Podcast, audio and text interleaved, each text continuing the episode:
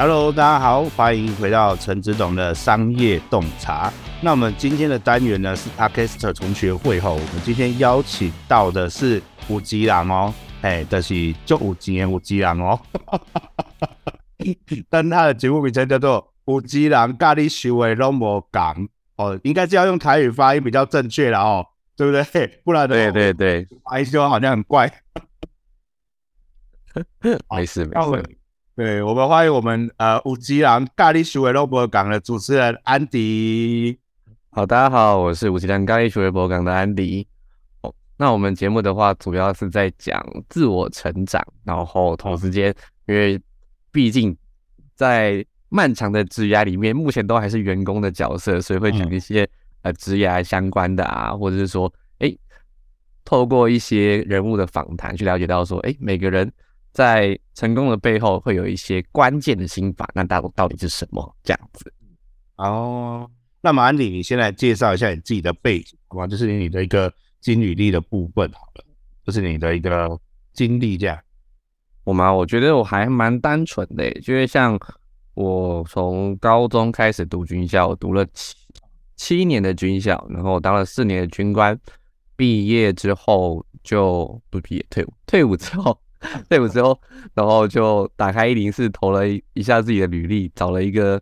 内勤的业务工作。哦，那时候想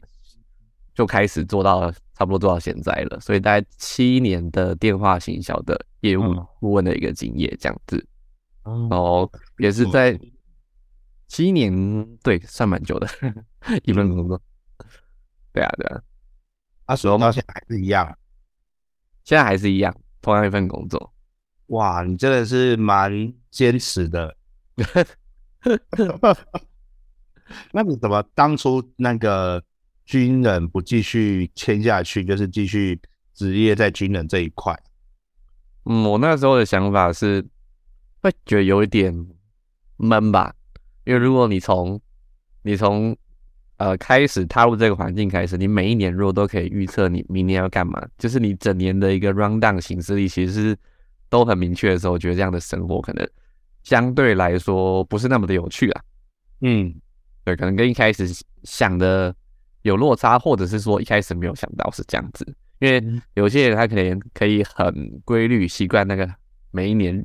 日复一日、年复一年的生活，但我会发现我自己不行，所以我就决定 好，没关系，那我出来。嗯，所以你那从军人的时间大概多久？呃，如果以下部队来讲的话，大概是将近四年，差不多四年的时间。对，啊，军校就大约两三年，没有军校七年，我从高中、大学都是。对，哇，这样很久诶，这样也快十年了，十一年，差不多。嗯，然后哇，你这样你每一份工作其实都是一个很长的一段时间，这在现今的这个社会来讲。很不容易耶，因为我现在遇过的很多人，大概是一年可能换个三四份，会蛮正常的这样。呃，了解了解，我觉得这跟性格可能有点关系吧，嗯、就是我们没有这么喜欢变动。叫对对对、嗯，了解。那你为什么当初会想要创立这个有钱人咖喱修为拢无讲这个频道，而且还取了这么长？没有没有没有，我那时候取名字是想半天的，就是想说要。找一个嗯有辨识度的，可能呃显然这个蛮有辨识度的嘛。那再来的话就是啊，因为哦、呃，因为最后那个字我我找那个刚嘛，因为我的中文名字里面有个刚，我想说哎，有些人跟你想的不一样，太太普通了，这个就是芭乐到爆炸。你说哎，那就台语也刚好，然后念起来我自己念的嗯好像又蛮顺的。那创立频道的想法是那时候呃，因为其实一直都在帮别人工作嘛。我刚刚讲，我其实都是员工，所以想说，那有没有什么机会可以帮自己做一些累积？哦，这是第一个。那第二个是后来的话，其实我们有在参加线上的读书会。那那个读书会的形式是每一个章节大家会轮流去认认领去导读，然后就是在可能导读了几次的过程里面，有其他的朋友去反馈给我说，哎，声音好像还不错，你要不要做做看？因为我那时候刚好本来就有一个想法，是有什么事我可以自己来做的。因为好像现在大家都在做自媒体嘛，只是说，诶，那我没有特别喜欢呃做什么图文啊，我觉得那个那个不是不是我擅长的东西。可是如果要录 YT 的话，要剪片的话，太多的时间了。哎，好像 Podcast 可以，就这样误打误撞开始做了。就我们这频道成立多久？刚满半年多一点，没有很长的时间。我觉得这样算蛮快速的，你的流量这样算蛮快速的。呃，可能有用心做节目被发现吧。自己讲。所以，所以你现在是周更，呃，号称周更，号称周更。对对对，呃，没有意外的话就周更。对啊，那你有想过就是让这个更的速度多一点嘛？比如说一周两更、三更，甚至每个日更这样，曾经有想过这些事吗？呃，有想过要多录一点东西，但是因为我目前的话是一人作业嘛。就是从企划发想嘛，然后到录音，接后面的后置加文宣全部都自己处理。后来发现，哎、欸，我的时间完全不够用的，所以我就 暂时没有这个想法。但就是会变成说，有空的时候会多录一点起来啦，像过年啊，或是嗯，像这一次春春假的连假这样子，可能会想办法多录点起来，因为后后面都一些东西可以挡，不用每周把自己压这么紧。哦，就是在这一周的时候，可以赶快把它趁着大家都休息，可以录了，赶快录一录这样。对对对对，后面要剪要什么，可以自己处理比较简单。你要要约别人，才要敲别人时间嘛。对啊，嗯，好啊，那我们来聊一下你的节目，好，就是你节目内容大约都是在哪，是在做些什么？嗯，因为其实我刚刚讲嘛，它的成立之初是因为我有参加线上读书会，那我觉得刚好也是。近几年开始有了一些学习上面的接触，那同时间帮自己去做一些整理，因为像我觉得目前来讲，很多的自媒体，尤其是像部落格啊，或者是说各种形式的自媒体，都在强调是让自己把学习上面的东西去做一个呃化输入为输出的过程，等于说人家讲的是人家的东西嘛，那对于我来说。有用的是哪一些？那经过我自己的吸收跟消化，最后把它变成，哎、也许我用我的方式让人家去理明白，去做一些排列组合，欸、那人家觉得，哎、欸，好像跟书里面这么硬的知识去做一些对比来讲好了，那可能就不太一样，是很容易理解，然后是可以从很用很简单的方式去有一些吸收，甚至说帮自己列下一些行动方案跟做法这样子。嗯嗯。所以你这样听起来好像跟一般的说书的呃节目又不太一样。你好像听起来是在你上过的课程，然后经由你内化吸收之后，你再把它阐述出来，是这样的意思意思吗？我我也不晓得，我只是刚就这样刚刚里面去去想到这件问题这样。我觉得蛮接近的，因为我觉得单纯说书来讲好了，我其实可能也没有办法讲完整本书，因为我也还在 try，但是。但我不会是单纯把一门的课去单纯讲那一门课，而是说借由可能访谈不同嘉宾的过程，可能他聊到的地方，对我来说，我有勾起某一个部分、某个课程或某一本书里面的一些我学过的东西，再把它做一些呃引述啊、延伸啊这样子，就知道说哦，这个人做对了什么事情，或是这个人之所以能够呃这么成功，他背后可能。有一些成功的心法跟我之前学到的东西是有契合的，那我就会知道说，哦，原来是这样子。那这一些可能就是，因为它可能是跨跨领域、跨知识的东西，把它组合起来的话，就知道哦，原来这个人能够做到今天的一个规模成就，背后代表什么？类似这样子的感觉。嗯，所以那你现在的节目都是以自己单口为主，还是你是？以访谈为主，现阶段是以访谈为主的，因为我自己觉得在做节目的过程里面，同时也可以连接一些人脉嘛。那刚好我刚刚前面有提到说，其实最近几年开始有在做一些学习，所以在不同的环境里面，呃，链接到不同的朋友，就是觉得哎，好多厉害的人。那对，等于说我一边在。做节目的同时，一边从他们身上学到一些我觉得算是很宝贵的经验也好，或者说心法也好，因为这些是一般可能在书上看不到的。然后，如果你今天去外面的话，要刻意去找人做链接的话，有时候不会这么容易，甚至说我还不是一个咖，人家不一定会理我。对啊，但是做做节目的话，就有一个名目嘛。嗯，对啊，对啊对。那你那你在邀约这些人上面，会不会有什么困难？因为其实像我的节目也蛮多是在做访谈嘛。那其实我常遇到一个状况，就是我在邀约的时候，他都都说明明他是一个很厉害的人哦，好，比如说假设他是一个学校的教授，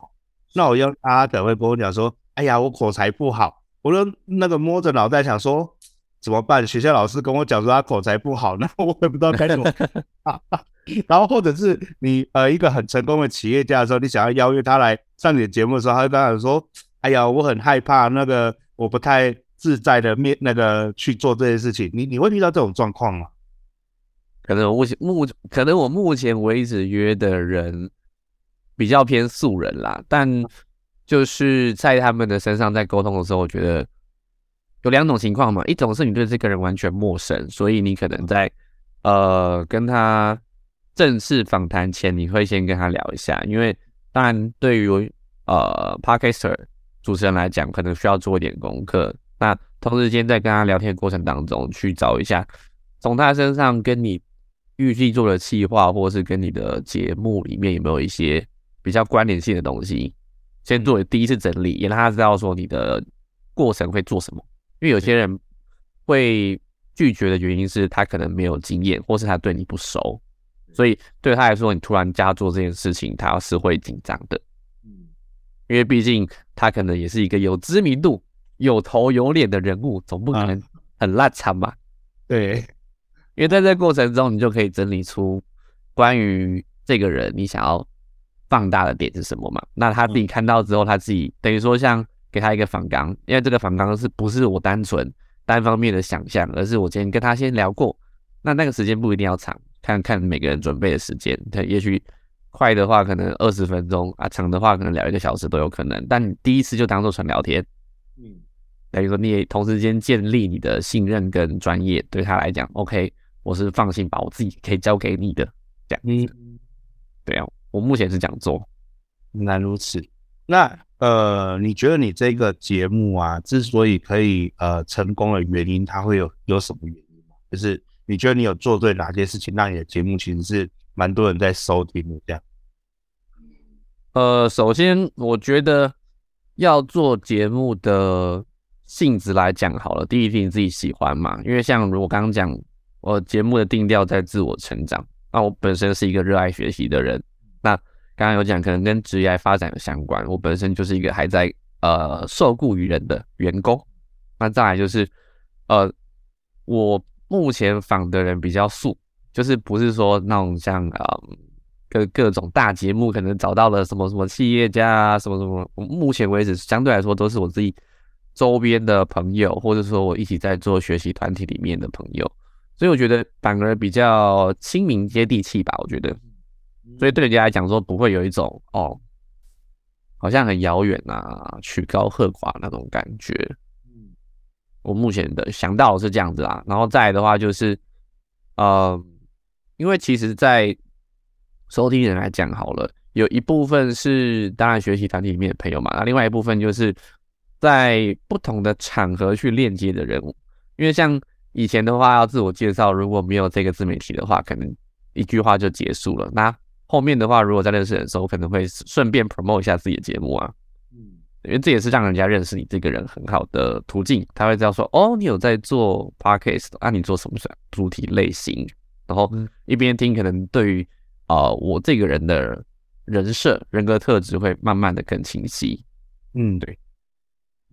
那你觉得你在做节目这一个期间呐、啊，呃，你觉得节目什么对你而言是最困难的？就是是剪辑吗？还是在哪个部分？就是你对你制作这一整个节目下来，你觉得哪边是对你而言是比较困难的？不一定是最困难，就可能就是你觉得它比较花时间的。对对对。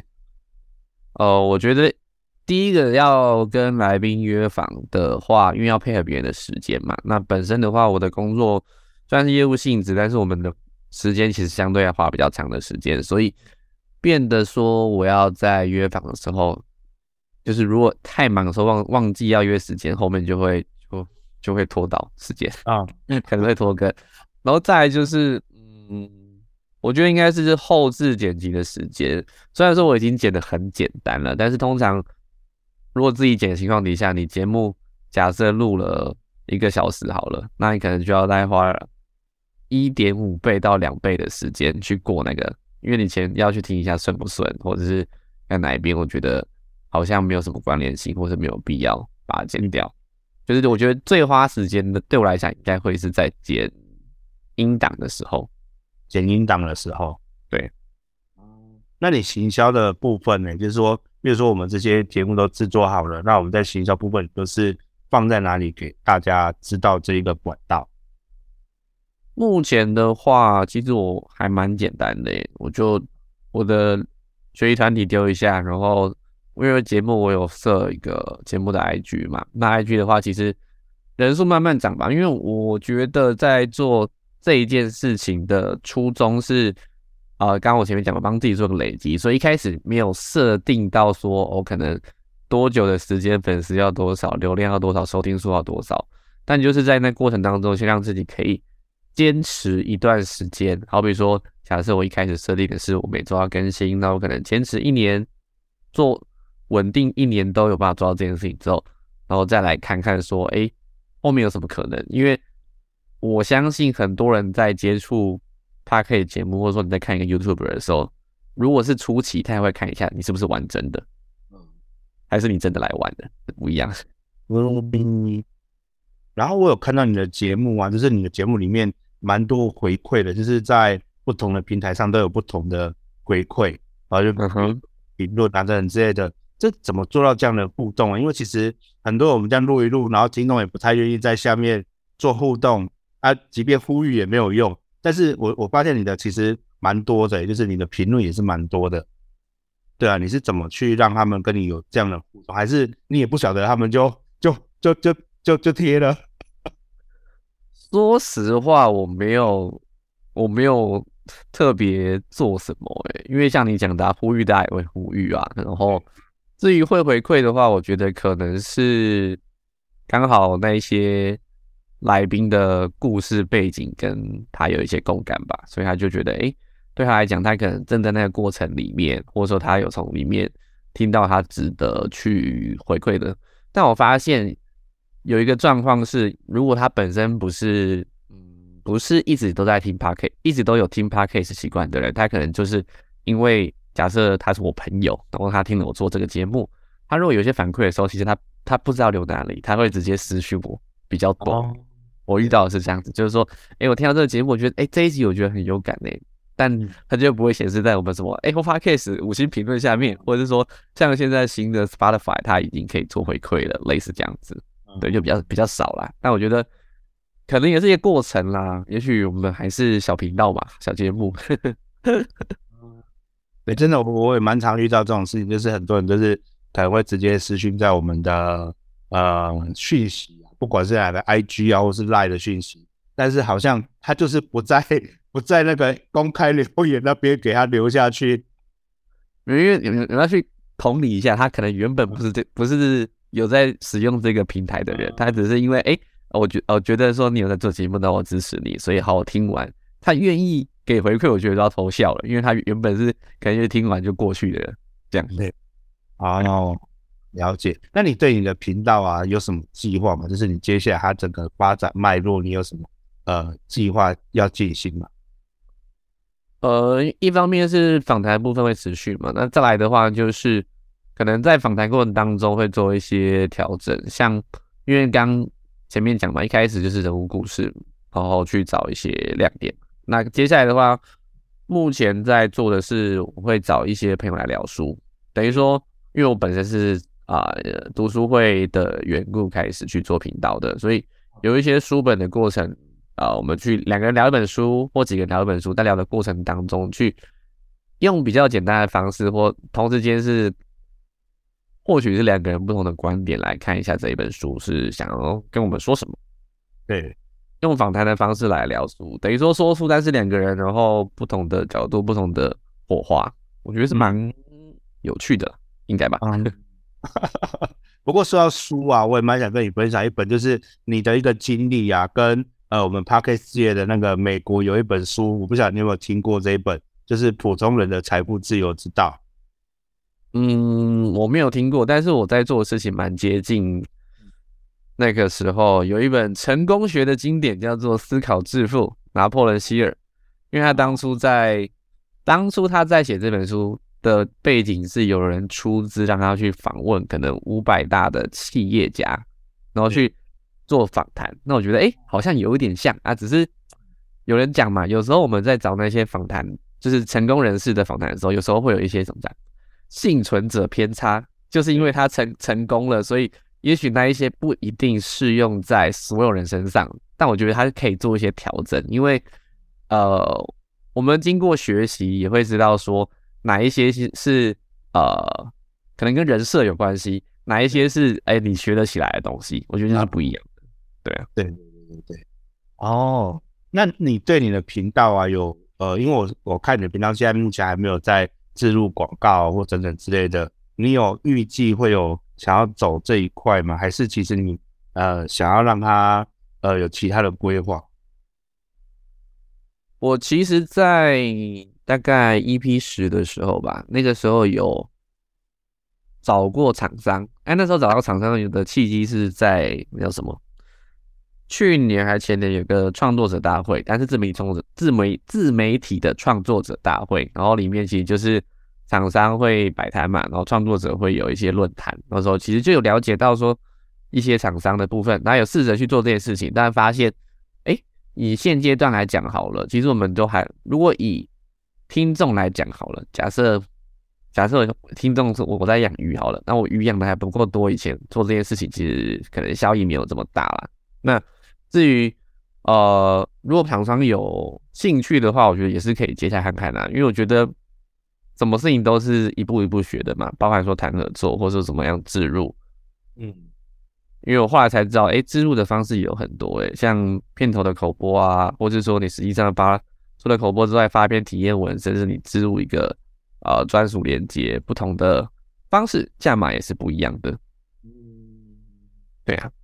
了解。我刚我刚刚有提到，就是我们那一本书，它的那个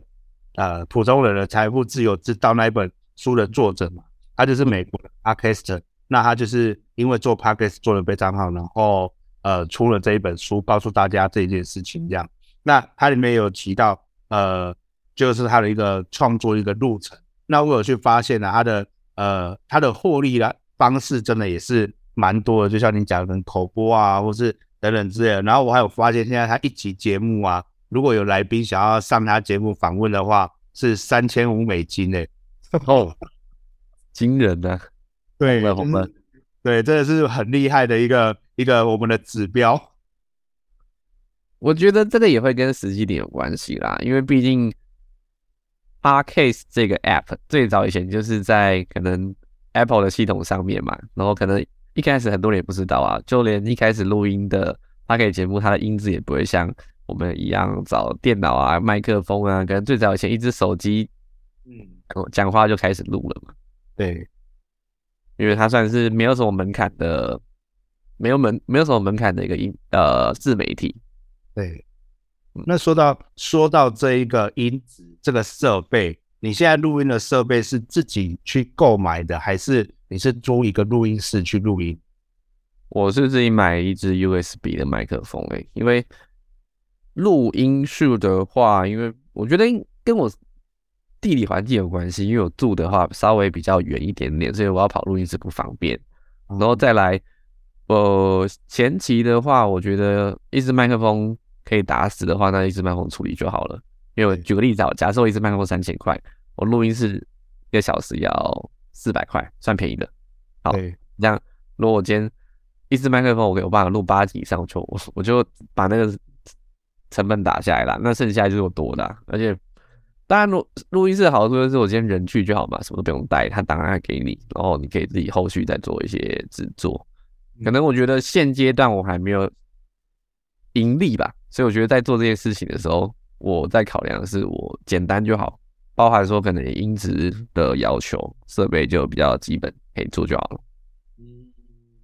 那你对呃，接下来我们来聊聊，就是你对台湾目前 Podcast 的一个现状哈，就是你觉得我们 Podcast 的发展会继续起来吗？因为其实它之前热过一阵子嘛，就是在疫情那一阵子，哦，我们开始开始热起来，然后现就是这两三年有多了一些人，那可是也很多人就是没有坚持就离开了，没有继续更新下去了。对啊，那你觉得我们这样子接下来？它会继续热下去吗？还是它只是呃，就是这些人在玩？就像你刚刚我们知道了嘛，有一个软体好像叫什么 Clubhouse，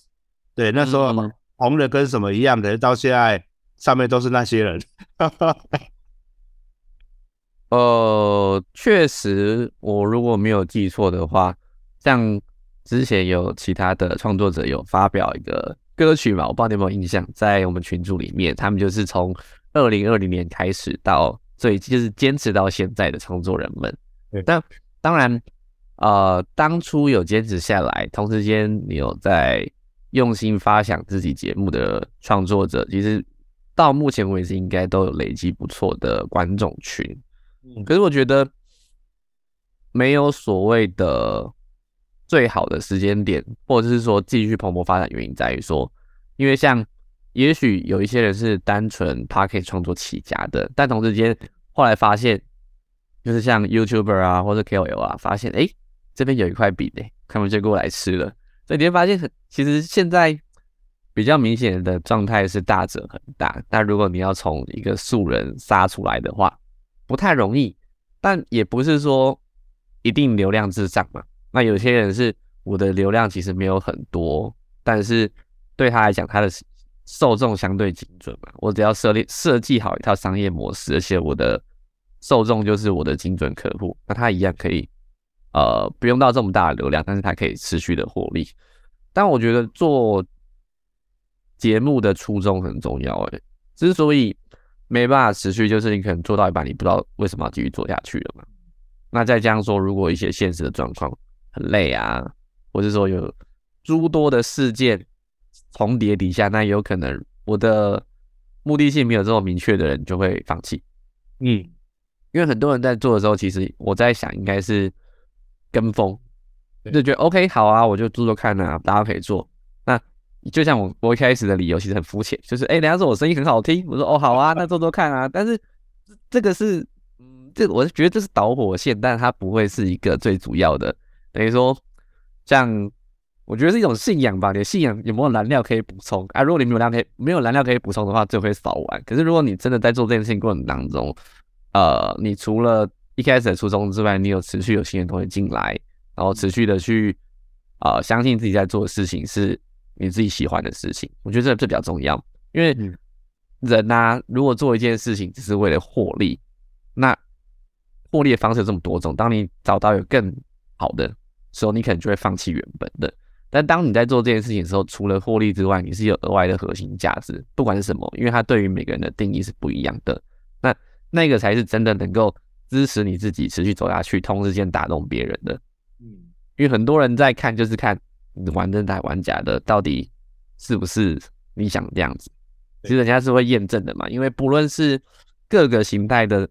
自媒体，好了，虽然即便你是小众，你也是半公开的，人家也会去检检核说。到底你讲的是好听的话，还是你正在做的事情，这是不一样的。哇、嗯，对，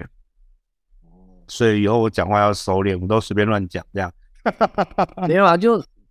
我觉得当然可能有一定程度会调整，嗯、但是至少是真实的。嗯，就是对人不会说我今天我在节目上是一个样子，然后私底下是呃很完全反差很大，我觉得那就有点 over。但是可能。因为上节目可能还是会适度有点形象在，我觉得是 OK 的，这样。嗯，了解了解，好啊。那我觉得其实呃，今天跟你的一个聊天，哦，我觉得其实收获蛮多的。其实我刚刚在最后你讲的这一段话，真的是呃，我就有被打动，就是因为我觉得其实在做任何事情，就跟你讲的一样，其实需要的是一个呃，我们坚持的信仰。也许他在其他人看来是微不足道。可是它是足以支撑我们长大的原因，真的，尤其是在一开始没有什么成果的时候，真的，就很多人在没有成果的时候，他当然很选择放弃是很容易的。可是选择只是需要勇气的。那我我觉得每一个人都需要做一个有勇气的人，不管这个勇气对别人而言是大是小，但是对我们自己而言，其实就是一个中心思想。我们丧失了我们自己成长的勇气，那我们等于丧失了我们自己。嗯，没错。如果你没有先找到一个相对精准的定义来定义自己，市场很快就用其他很模糊的字来定义你，那就不一样了。对呀、啊，好啊，那我们非常感谢我们五吉郎哦。那 大家都叫五吉郎，叫习惯了，叫叫好记啊。对对对，好，那我们谢谢安迪。那个今天呢呃，来到我们节目当中来参加我们今天的呃 Podcast 同学会。好，那呃，我觉得如果喜欢呃安迪今天的访问风格，我也蛮推荐大家一起去订阅安迪的频道，安迪的频道。我跟我叫安迪，你问安迪是谁？哦，不过那个我们再讲一下安迪的频道，叫做五吉郎咖喱咖喱修为魔港耶。OK，好，那我们谢谢安迪，谢谢，好，谢谢，拜拜。